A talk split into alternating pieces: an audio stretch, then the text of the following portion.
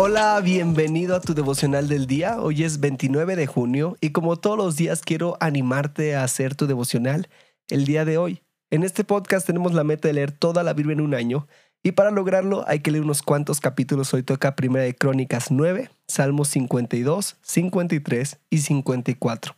Y de estos cuatro capítulos yo saco un pasaje central que es el que me llamó la atención y hoy lo podemos encontrar en Primera de Crónicas 9, 22 al 28 y dice así.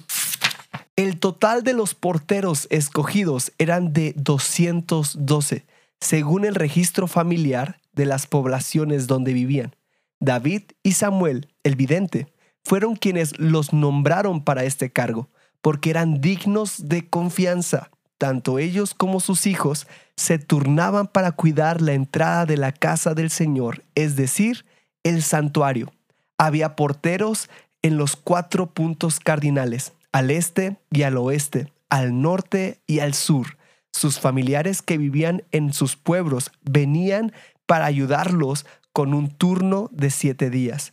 Pero los cuatro porteros principales, que eran levitas, estaban de guardia permanentemente, cuidando los cuartos y tesoros de la casa de Dios pasaban la noche en los alrededores del templo porque estaban encargados de cuidarlo y de abrir sus puertas todas las mañanas. Algunos de ellos tenían a su cargo los utensilios que se usaban en el culto y debían sacarlos y meterlos llevando la cuenta. Crónicas es un libro que relata la historia del pueblo de Israel y en el capítulo 9, este que estamos leyendo, podemos ver los habitantes de Jerusalén después del exilio a Babilonia. Pero algo me interesó en el versículo 22 al 28, los porteros, o también se podría decir los guardias del templo.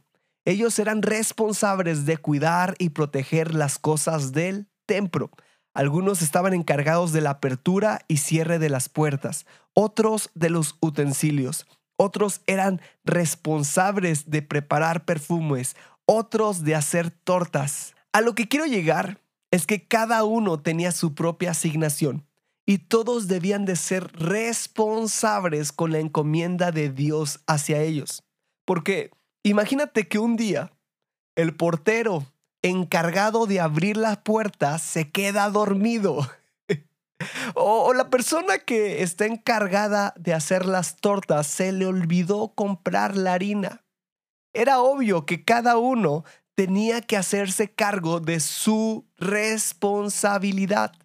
Debemos de entender que cuando Dios nos encomienda cosas, esto también demanda responsabilidad. Y quiero que juntos meditemos. ¿He sido responsable con lo que Dios me ha encomendado? Quiero animarte a hacer tu devocional el día de hoy. Nos da mucho gusto que este podcast sea de bendición para tu vida espiritual. Si deseas apoyarnos, puedes hacerlo compartiendo los devocionales y suscribiéndote al plan de lectura en YouVersion. Que Dios te bendiga mucho y recuerda, estás en devocional del día.